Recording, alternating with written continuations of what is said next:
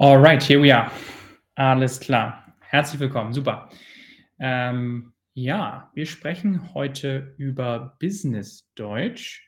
Und zwar wird das ein erster Teil ähm, von mehreren Streams sein. This will be, um, we will talking about uh, business German, right? How do we communicate in German, talking in a in a company? How do we really talk about uh, with our colleagues, right? How we do we talk to our boss? This will be a part of a series um, on how to to do business German. Um, again, if you have any questions, feel free to um, say, uh, text me in the chat. I'll be happy to answer anything. And once again, we will be speaking about business German. Wir werden heute über Business Deutsch sprechen. I'll be switching to mostly German in a second. Just as an introduction, I'll be um, telling you what we guys will do today. This will be a bit of a, a little bit of an advanced level, um, but you're welcome to listen in, right? I'm happy to translate stuff if you wanted um, something translated that I am not translating in a second here. When I will switch to German, feel free to uh, message me or text me in the chat. Um, again, this will be part of a series, and we will be talking about the basics basics today, or a few things, a few aspects, and then in upcoming streams we will be diving deeper into um, Business Communication. Wir werden uns weiter mit dem uh, Business Deutsch beschäftigen. Zunächst einmal, so first of all, Business Deutsch können wir natürlich auch anders beschreiben. Wir können auch sagen Geschäftsdeutsch, Firmendeutsch oder Branchendeutsch, right? Just a different synonyms to say business German in general. Geschäft is obviously a, a store, could also be a company. Uh, die Firma is actually the literal translation of the company, so Firmendeutsch or company German, or in this case, actually our business German. Hmm.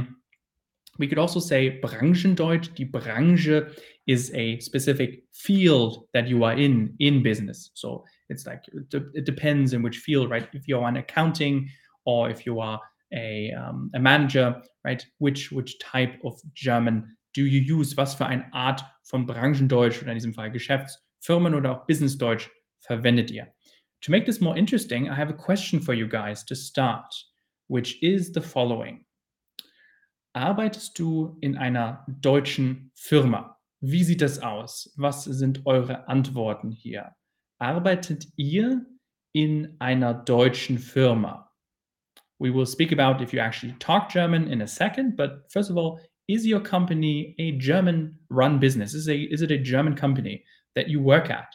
Arbeitet ihr in einer deutschen Firma, in einem deutschen Laden, in einem deutschen Geschäft? Is this a German store? Is this a German restaurant? Is this a German school? Is this a German business? Some sort of German uh, business that you guys work at? Vielleicht ein deutsches, eine deutsche Firma, bei der ihr arbeitet. Okay, ich sehe die Mehrheit arbeitet nicht bei einer deutschen Firma. Das ist interessant. Ähm, und äh, einige Personen, äh, aber nur just, uh, well, let's say here, uh, 25% of the people work at uh, German companies. Das ist interessant. Ungefähr nur 25% arbeiten in deutschen Firmen. This gives me a good overview. This is great because now I can a little bit adjust of what I will be talking about. Uh, worüber ich sprechen werde. Jetzt since it actually has turned up to be a bit more that work at German companies. Now it's almost half. It's interesting. Okay. Und äh, wie sieht das aus? Ähm, sprichst du Deutsch in deiner oder auf deiner Arbeit? So you might work in a German company, but or you might not work in a German company, but do you speak German at your job? Right? Is this even less, I would assume, or maybe more? Ähm, sprecht ihr, sprichst du Deutsch in deiner Arbeit? Das heißt, in deiner Arbeit, we can also say auf deiner Arbeit, that is also a possible solution, auf ähm, der Arbeit as an at work. Um, we can also say that, right? In this case, in deiner, I'm just saying it more broadly. So we can say here, uh, right, as part of your work. Maybe you're working at home, maybe you're self-employed, right? Stuff like that. Um, sowas in der Richtung. I see manchmal, so some, the majority of you actually speak German sometimes as part of your work. Interesting, that's great to know. Um, then uh, lots of you don't, and um, quite a handful of you actually do also speak German at work. Einige von euch sprechen tatsächlich äh, ähm, ein bisschen mehr Deutsch, also manchmal äh, auf eurer Arbeit. Interessant. Okay. Ähm, und wenn wir uns jetzt verschiedene Begriffe anschauen, right? In the following, we will talk about a few um, terms, a few words of how we describe the basic relationships at work. So your boss, your colleagues, and so on. Wie, wie, wie sagen wir das? This is also a very formal um, live stream, right? So the the the kind of uh, words that I will be talking about are used in a formal business context. Die sind in einem, werden in einem formalen Business-Kontext verwendet. Und zwar die erste Frage, die wir haben. This starts off quite complicated, but it gets a bit easier as we go on. Was sagt man für einen Arbeitgeber, wenn man für einen Arbeitgeber arbeitet? So what do we say if we work for someone? Der Arbeitgeber is someone that we right, we work for. So it's someone that we are um, possibly we are working at a restaurant. So we are be our boss. We're working at some company and would be our our, our chef. Uh, how we could also say in German. So der Arbeitgeber. Man arbeitet für jemanden. Would this be eingestellt, angestellt or zugestellt? Two of these seem correct. Only one is actually really correct. The last one is unfortunately not correct, but nobody has picked that. That's great. Zugestellt would mean if you have a package and the post actually uh, brings it to your door, that would be delivered. That would be zugestellt. So that's wrong. If we look at ich bin eingestellt, that would mean I am hired, right? So it's not necessarily wrong, but I am hired. Yes, you're hired, but then obviously you start working at a company, so you're you stop being hired and you start being being a part of it. You, so you actually work there. Das heißt, ihr arbeitet da auch nach einer Zeit. Das heißt, ich bin eingestellt, beziehungsweise ist nicht ganz korrekt, sondern ich bin angestellt, äh, ist korrekt. Also, the answer would be, was sagt man, wenn man äh, für einen Arbeitgeber arbeitet? Ich bin angestellt in diesem Fall. Angestellt, majority of you also uh, put that as the correct answer. Ich bin angestellt. Super. Was haben wir noch? Wir könnten sagen, wie nennt man eine Person, die für jemanden arbeitet? How do we, what do we call a person that works for um, um, someone? Right? Wie nennt man eine Person, die für jemanden arbeitet? So again, we have someone and they have employees. That's what we're basically looking for, right? The word for employee. Um, ist es ein Arbeitnehmer, ein Arbeitgeber oder ein Angestellter? A little hint two of these answers are correct. Only two of these answers are correct. Two possibilities. Arbeitnehmer, Arbeitgeber oder Angestellter. The articles are der Arbeitnehmer, der Arbeitgeber und auch der Angestellte. We can obviously um, right, say this in a, in a, in a female um, way as well. Die um, Arbeitnehmerin, der Arbeitgeber oder äh, die Arbeitgeberin oder der, die Angestellte. That is also obviously uh, uh, fully acceptable and correct. Ähm, ich sehe hier einige Antworten und zwar Arbeitnehmer is obviously the correct uh, solution as well as Angestellter. So Arbeitnehmer, right? Arbeitnehmer. Let's break this down. Maybe someone can tell me what this means. Why do we say Arbeitnehmer? Arbeitnehmer or also Angestellter. It's actually in both instances it's a break. We can break it down into two parts. Arbeitnehmer, Angestellter. I can do it maybe for the first one here. Arbeitnehmer bedeutet jemand, der nimmt Arbeit, right? Someone takes work, right? You take work, you go somewhere. Ich nehme Arbeit, very good, kennen. Um, ich nehme Arbeit, um, das heißt, I will, I'm taking work, I'm going to work, I'm, well, taking work is actually the best translation. Ich nehme Arbeit, Arbeitnehmer. So I'm working for somebody. Arbeit uh, oder Angestellter, um, I also say, Emmanuel says, angestellt werden. Yes, since you are, right, you are kind of Angestellter, angestellt werden, That's a, that's a good explanation if we really break that down. Angestellter, stellen is obviously to stand somewhere or to, to something is standing somewhere. Anstellen, angestellter, so you're standing at somewhere. So let's say this is literally uh, your work and you're standing at it. Maybe you are uh, actually literally standing inside of your office, you're standing somewhere bist angestellt. And in the other case, Arbeitnehmer, you're taking work. Uh, Arbeitnehmer oder Angestellter. Again, for someone that's taking office, uh, taking jo uh, job or work, I'm sorry, work. Um, an der Stelle, Anna uh, says here, an der Stelle, yes, it kind of has to do with that. That's where it comes from. An der Stelle, right? You are standing in the place of your work. You are at your work. An der Stelle, Angestellter. Enough of those explanations. It basically means the employee, like I've already said, right? The employee with double E in English. Sehr gut. Das heißt, wir haben hier, ähm, klar, der Arbeitnehmer, once again, the employee oder auch der Angestellte. Sehr gut. Perfekt. Now, uh, we also need to talk about a different term. Jetzt müssen wir natürlich auch über einen anderen Begriff sprechen, und zwar den folgenden, der ist, uh, wie nennt man die Person, die jemanden für sich arbeiten lässt?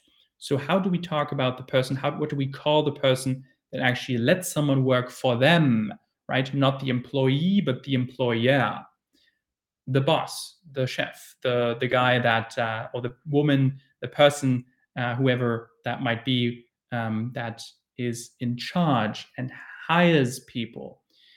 Ist das der Arbeitnehmer, der Arbeitgeber oder der Arbeiter? Again, if we look at the correct solution, which uh, most of you have actually put in at this point, we can also see that it's pretty easy. It's obviously the opposite of Arbeitnehmen. So I don't take work, I give work. Arbeitgeber in this case. So Arbeit um, plus geben, if I were to break this down for you to see in the chat here. Um, der Arbeitgeber. Ich gebe Arbeit. I'm giving work. I'm giving work to several people, so they work for me and they take work. I give work, they take work. They are, die sind die Arbeitnehmer, and I in that in that scenario would be der Arbeitgeber since I'm giving the work. So right, it's really easy. It's almost a bit like it's really nice that this this works. this these words or German words like this break down so easily, and uh, we can remember them this way. I hope this is helpful. Um, let's look at a few other questions here.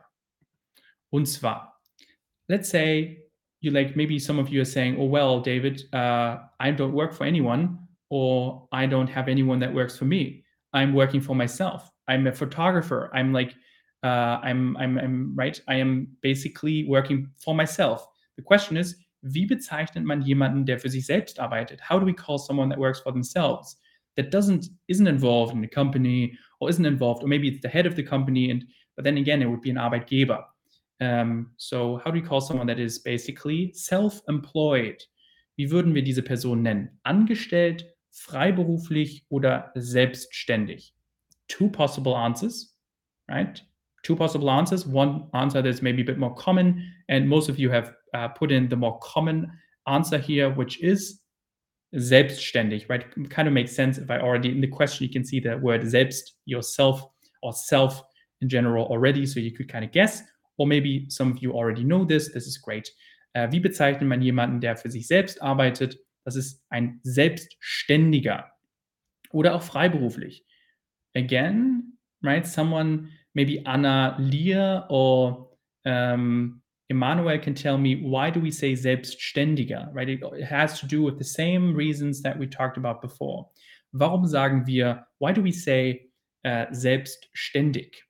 I mean, selbst kind of makes sense. We already talked about that. Yourself, du selbst, uh, self in general. But why selbstständig? Ähm, wie können wir das noch beschreiben? How can we basically describe this? Warum sagen wir selbstständig? Why do we say self-employed in this case? But in German, it is obviously selbstständig. So the question is, why do we say that? Um, right? Independent. Anna says independent. Yes, it is a different word of saying independent. And if we break this word down, it's also uh, very easy actually. Um, selbst would obviously be yourself or the self, right? Das Selbst, self, you do something by yourself. Uh, und dann sagst du plus uh, ständig, so you're uh, kind of standing. You can say you're standing on your own, you're standing by yourself, you don't need any support from anyone else. You are self-employed, you are independent. Du bist selbstständig. Okay. Sehr gut. Um, or self-standing in this case. We do have a um, different word also for someone um, that is maybe not der Arbeitgeber. So maybe he's not giving you the work. Maybe he's also not working for someone, but he's in between. He's a superior, right? Maybe it's a, it's a like it's a boss within the system, within the system of a company. Heißt, es ist jemand, der ähm, ja äh, für, für, für, für jemanden arbeitet und der anderen Leuten sagt, was sie machen sollen. So maybe someone that tells other people what to do, a supervisor basically. So um, was würden wir dann hier sagen? In this, in this case, uh, was ist ein Vorgesetzter? How could we say this in different words in German? Vorgesetzter ist the supervisor. Was ist ein Vorgesetzter? Der Vorgesetzte, the supervisor. It's not necessarily your the boss of the whole thing or the owner of the company or der Arbeitgeber. Arbeitgeber could be someone different. It's just the supervisor. Was ist ein Vorgesetzter in diesem Fall? Let me just wait for your answers here. Lass mich einmal warten, bis wir eure Antworten haben. Und zwar, ähm, ja, ich sehe eine Chef, eine Chefin oder ein Chef. Das ist korrekt. It is not someone, es ist nicht jemand, der vor einem sitzt. So it's not someone that sits in front of you. Unless you're thinking of in a hierarchy of people, he sits in front of you, that would obviously be correct, but not in a literal sense. Um, I mean, maybe that's that's a bit stupid of me to think that, but but that would be um, kind of correct as well. But in this case, ein Chef, right, your boss, the person that instructs you or your supervisor, also der Vorgesetzte oder ein Vorgesetzter. Okay, der Mitarbeiter would also not be correct. Der Mitarbeiter is just a, a colleague in this case. Ein Mitarbeiter. Sehr gut. Okay. So this was a brief overview of what? Just a brief overview of a few terms that we use in German when we talk about work, when we talk about business in a future live stream um, that I'll be doing in the next couple of days, we will be talking about interaction, right? We will be talking really about the the how do we engage, what do we say, how what do we say on the phone, what how do we talk to someone. If you're watching this stream a little bit later, you can already click on to the next um, episode. Again, this is business. I'll probably call this business uh, Deutsch uh, one, and then two and three, and so on. Um, if you do have any questions, uh, feel free to post them now into the chat. Um, ich hoffe, falls ihr noch irgendwelche Fragen habt, könnt ihr die gerne mir jetzt noch stellen. Ähm, danke fürs Zuhören. Ähm, das war noch eine kurze, ähm, kurze uh, Einführung. Again, this was a short introduction. We will be talking about business German more in the future and go more into depth uh, of how to actually engage and how to talk with someone, with a superior, right? We, you, maybe we can also talk, if you guys are interested in this, about how to um, do a um, I can't think the word now. Uh, do a um, an application right? How do we write an application? How do we uh, do a job interview for example? Um, okay. Alles klar. Dann ähm, wünsche ich euch erstmal einen ganz schönen Abend. Have a really nice evening. There was lots of fun with you guys. Um, and until next time. Bis zum nächsten Mal. Ähm, wie gesagt noch eine schöne genau die Bewerbung können wir auch mal gerne einen Livestream zu machen. Ähm, super. Bis zum nächsten Mal. Auf Wiedersehen. Euch noch einen ganz schönen Abend und ähm, ja, mach's gut. Tschüss. Bye bye.